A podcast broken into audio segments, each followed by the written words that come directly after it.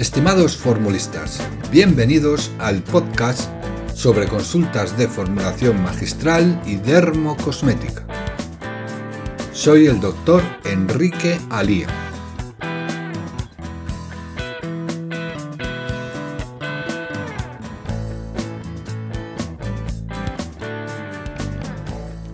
Hoy vamos a elaborar una crema con aceite de rosa mosqueta a alta concentración para restaurar e hidratar la piel en pacientes atópicos. Es una crema que no necesita prescripción médica y se suele utilizar como mantenimiento en los tratamientos tópicos con corticoides en estos pacientes atópicos. La fórmula sería la siguiente aceite de rosa mosqueta 20%, acetato de alfa-tocoferol, que no olvidemos que es la vitamina E 0,5%, e en crema base Lanet cantidad suficiente para 100 gramos. A esta crema habría que añadirle un conservante antimicrobiano como puede ser el Fenonip XB al 0,6%. ¿Qué funciones tienen los ingredientes de esta crema?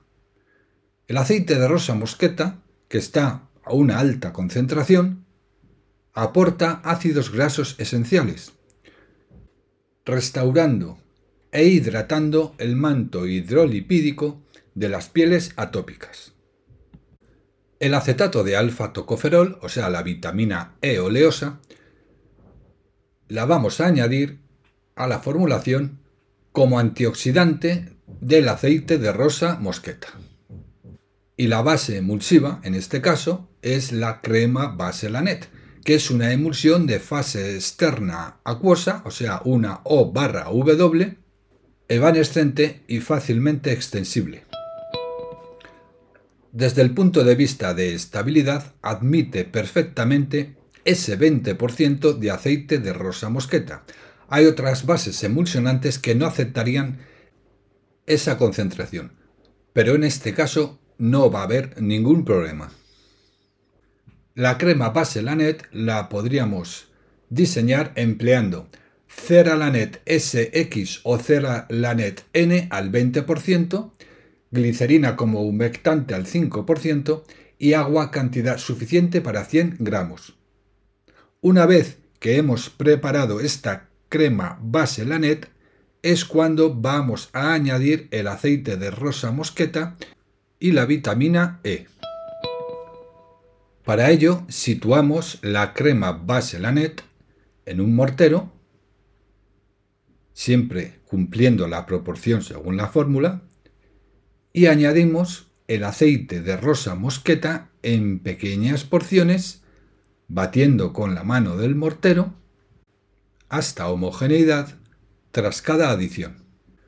Finalmente añadimos la vitamina E.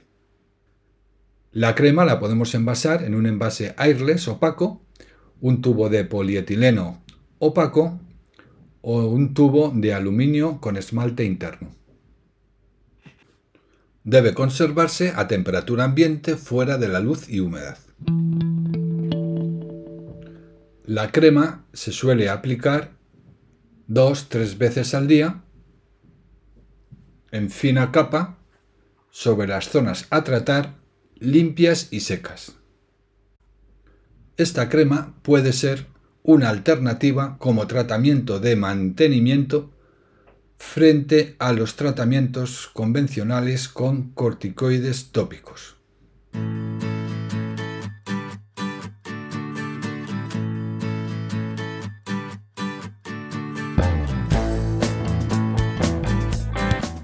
Pues hasta aquí este episodio del podcast Formulación Magistral y Dermocosmética.